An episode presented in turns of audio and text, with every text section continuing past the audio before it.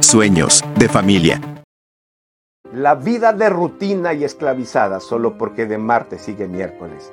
Arriesgate algo. Haz algo por ti y por tu familia.